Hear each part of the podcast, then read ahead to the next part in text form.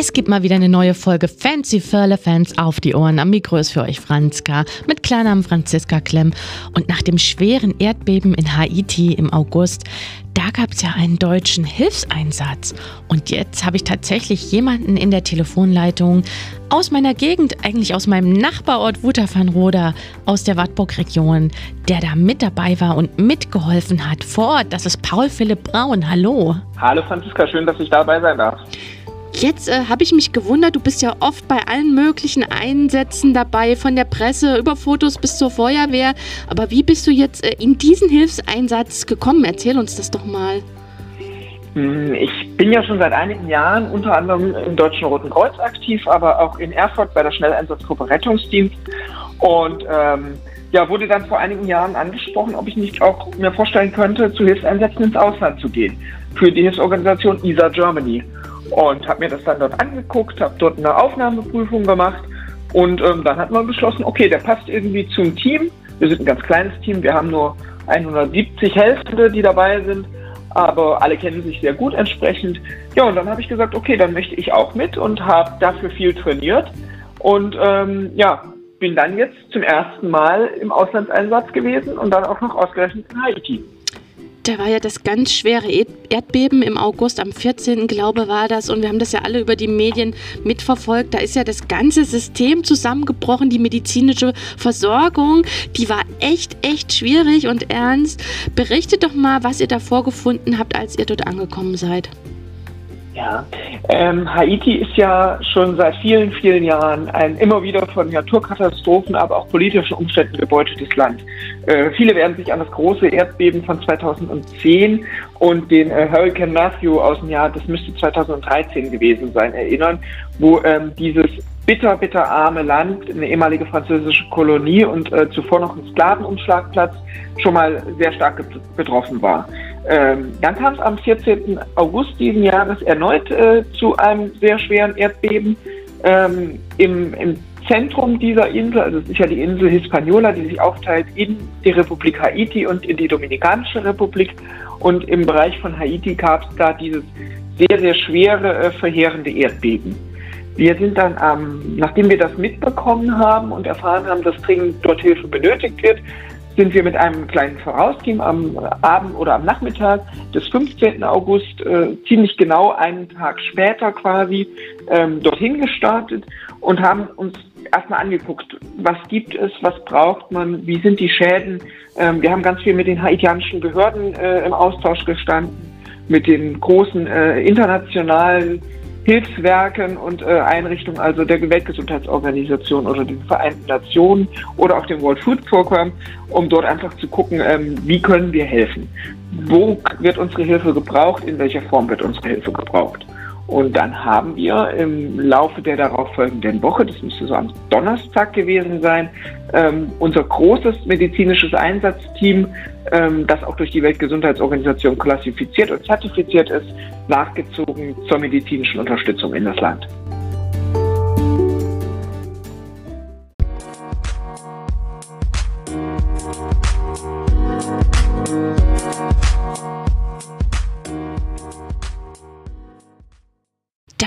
Direktes Lazarett aufgebaut. Feldlazarett, das, das ist für mich so ein Bild, das gab es früher mal, ne? Was waren das da für Zustände vor Ort und was hast du da genau gemacht? Ähm, die Zustände vor Ort waren ganz schön verheerende weil natürlich dieses Land, ich hatte es eben schon mal gesagt, sehr stark unter Armut leidet. Das heißt, auch die medizinische Versorgung äh, durch, durch inländische Kräfte äh, ist sehr, sehr schlecht und sehr, sehr unzureichend. Und ausländische Kräfte kommen eben auch nur immer mal vorbei. Ähm, wir haben durch die Weltgesundheitsorganisation und das äh, örtliche Gesundheitsministerium von Haiti ein Einsatzgebiet auf, auf einer Insel äh, zugewiesen bekommen. Äh, Le Calvit heißt die Insel.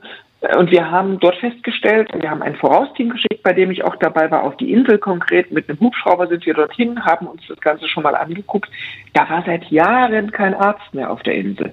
Das heißt, die ganze medizinische Versorgung für schätzungsweise 16.000 Menschen plus noch ein bisschen Einzugsbereich durch kleinere Inseln und kleinere Festlandorte nahe der Insel wird durch eine einzige Krankenschwester und deren Assistentin abgedeckt. Und wir haben uns das dort angeguckt, haben geschaut, wie können wir helfen, was gibt es für Verletzungen, wie sieht die Infrastruktur vor Ort aus. Also da gibt es so eine ganz kleine Krankenstation, die hat ja einen Beratungs- und einen Behandlungsraum, aber nicht viel mehr, gar nicht viel medizinisches Equipment, ganz wenig Medikamente, die dort vor Ort sind.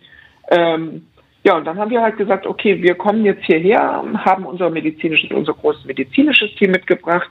Da haben äh, vier Ärzte dazu gehört, da haben äh, KrankenpflegerInnen und äh, äh, ja, anderes Pflegepersonal und halt auch Notfall- und äh, RettungssanitäterInnen dazugehört.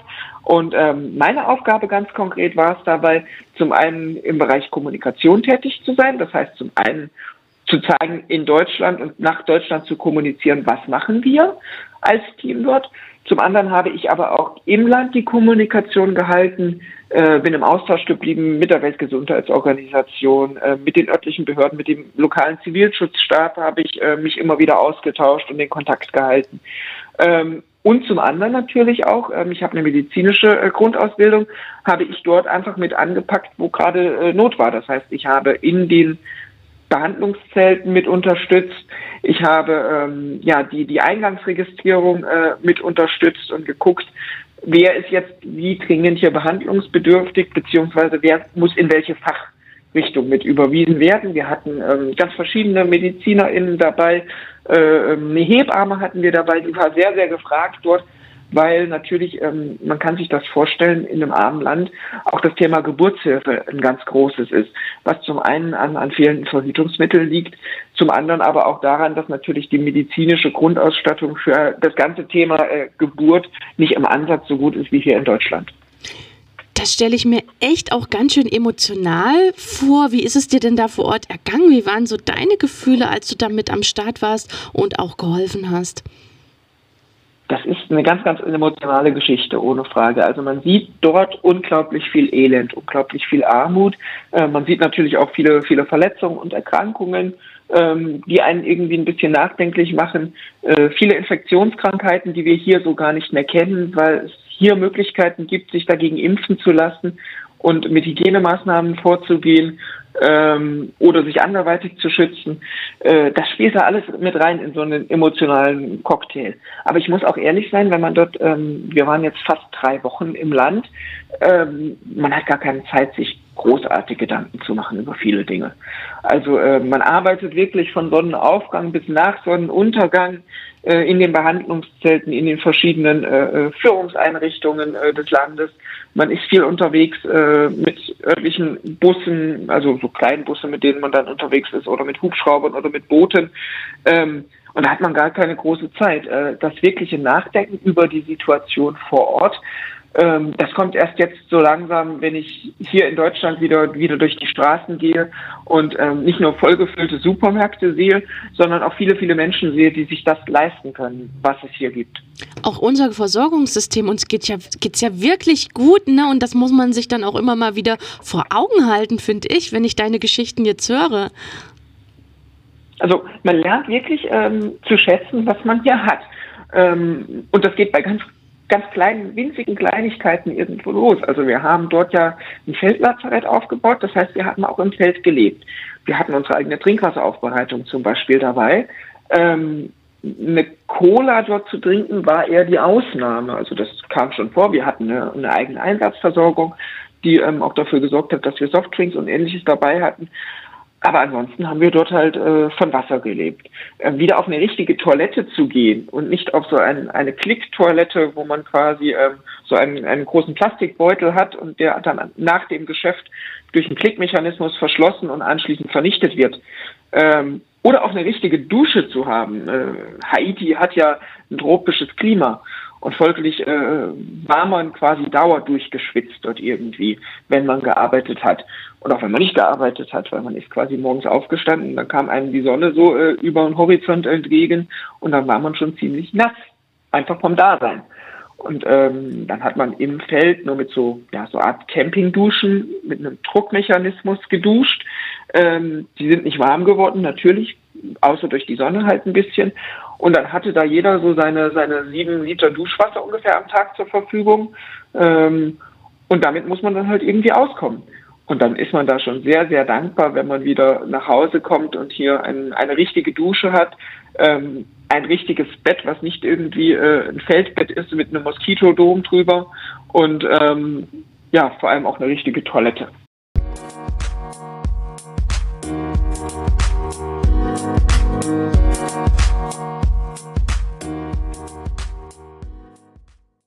Was ich mich jetzt noch frage, das klingt ja als wahnsinnig, wahnsinnig aufregend, aber auch eindrucksvoll und Respekt und toll, dass du da mit dabei warst, auf jeden Fall auch.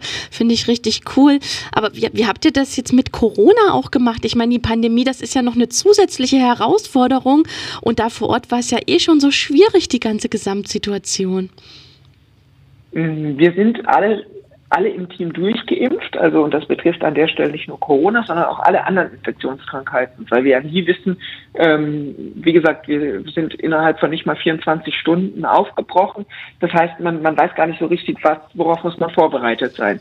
Äh, und dementsprechend sind wir von, von der Cholera bis zur japanischen Enzephalitis komplett durchgeimpft. Ähm, das heißt, wir sind auch alle gegen Corona geimpft.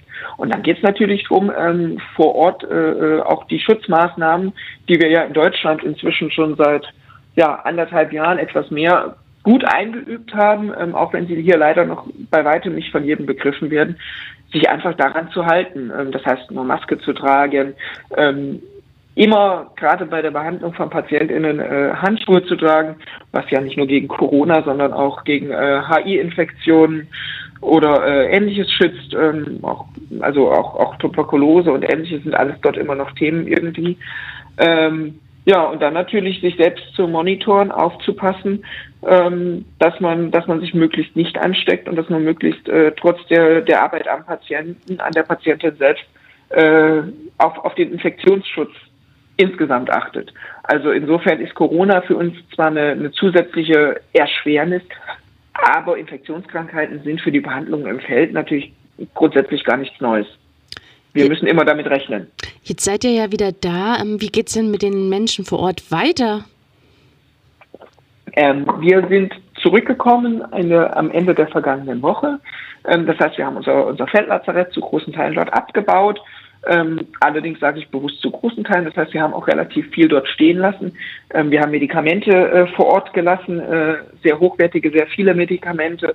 Ähm, wir haben einen Stromerzeuger mit in dem Ort gelassen. Ähm, ja, und das wird jetzt von der Krankenschwester vor Ort betrieben. Und ähm, wir hoffen natürlich, wir haben dafür gesorgt, auch so ein bisschen in Abstimmung mit den, mit den internationalen und nationalen Playern, dass dort jetzt weiter äh, behandelt werden kann in irgendeiner Form. Das heißt, da wird es jetzt hoffentlich auch haitianische Ärztinnen und äh, äh, Pflegefachkräfte geben, die sich dann dort drum kümmern oder eventuell auch andere internationale Teams. Wir sind natürlich ähm, als ISA Germany auch daran interessiert an der nachhaltigen Arbeit. Ähm, natürlich sind wir ein sogenanntes First Response Team. Das heißt, wir sind sehr schnell im Einsatz, äh, wie ja das Beispiel jetzt ganz akut zum Beispiel zeigt, und ähm, können dann natürlich nicht ganz so lange bleiben, weil wir auch alle das Ganze ehrenamtlich machen. Also keiner von denen, die dabei war, hat dort Geld verdient, sondern wir machen das alle ehrenamtlich. Wir nehmen uns Urlaub oder Sonderurlaub oder werden teilweise halt auch vom Arbeitgeber, der Arbeitgeberin irgendwo freigestellt und sind trotzdem daran interessiert, natürlich nach den ja 10, 14 Tagen, manchmal eben mit Vorausteam drei Wochen, ähm, das Ganze so nachhaltig wie möglich zu betreiben. Und dementsprechend haben wir jetzt uns darum bemüht, auch die örtliche Krankenschwester schon ein bisschen weiterzubilden. Ähm, unsere Hebamme hat ihr nochmal viele Dinge gezeigt in Sachen Geburtshilfe.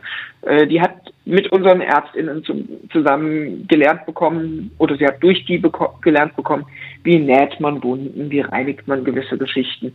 Ähm, und da hoffen wir jetzt einfach, dass es dahingehend weiterläuft. Und natürlich sind wir als Organisation aber auch weiter ähm, im Austausch mit den örtlichen Kräften, mit äh, der Kommunalverwaltung dort, mit dem Pfarrer vor Ort, ähm, sind dafür allerdings, und das ist ein nicht unerheblicher Teil, der hier auch, glaube ich, angesprochen werden muss, weiterhin auch auf Spenden angewiesen.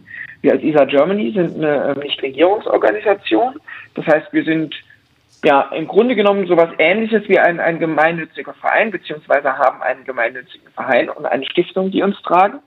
Und ähm, die zusammen mit dem Bundesverband Rettungshunde solche Einsätze, die man kann sich sicher vorstellen, sehr teuer sind, ähm, ja, tragen. Und dazu ist es eben wichtig, dass wir finanziell unterstützt werden durch Menschen, die hier in Deutschland oder in anderen Teilen dieser Welt leben und die halt wissen, dass es ihnen besser geht und dass es vielen Menschen trotzdem nicht so gut geht wie ihnen selbst.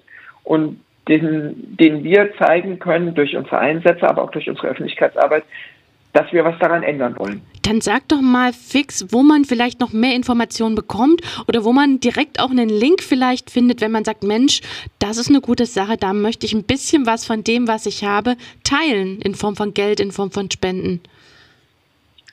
Das ist ganz einfach. Wir heißen ISA Germany und genauso ist auch unser, also wie der Fluss ISA, nur dass bei uns das nicht für den Fluss steht, sondern für International Search and Rescue, also internationale Such- und Rettungsmaßnahmen.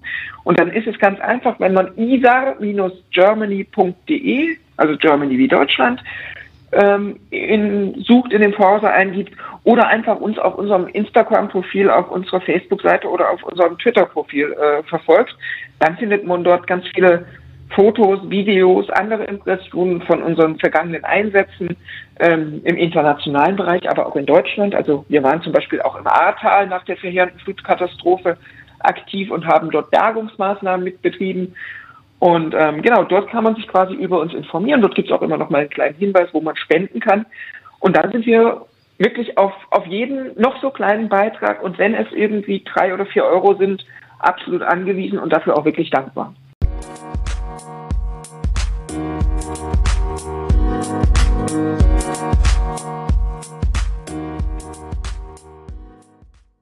Ich bin dir erstmal dankbar, dass du deine Eindrücke mit uns auch hier äh, in der Wartburg-Region mal geteilt hast.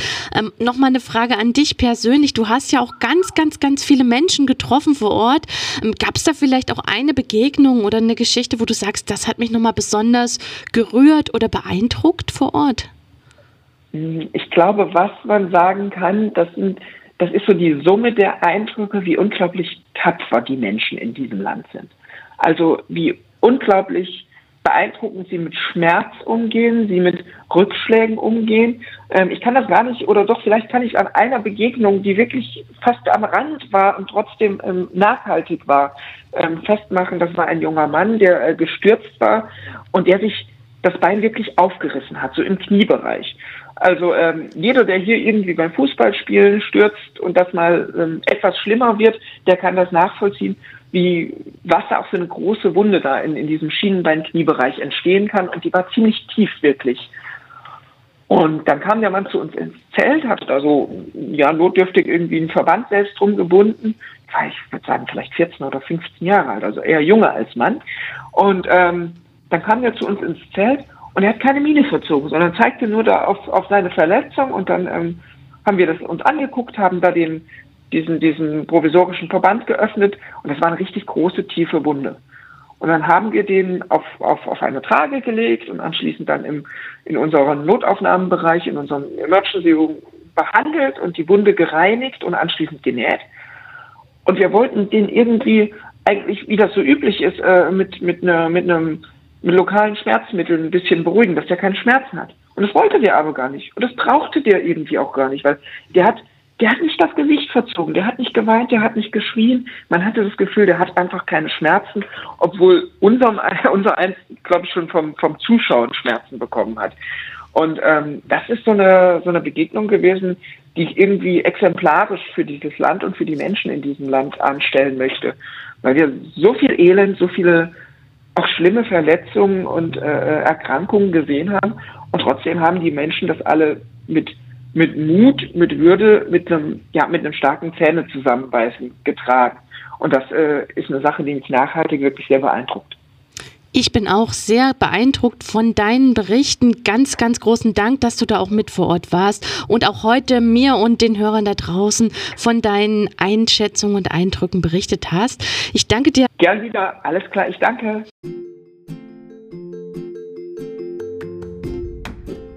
Ja, und das war schon wieder eine neue Folge Fancy Firlefanz, der Podcast von Franzka. Mit Klarnamen heiße ich Franziska Klemm. Heute habe ich mit Paul Philipp Braun aus der Wartburg-Region gequatscht über seinen Nothilfeeinsatz in Haiti. Für mich ein beeindruckender Talk. Macht's gut, bis später und sagt's weiter.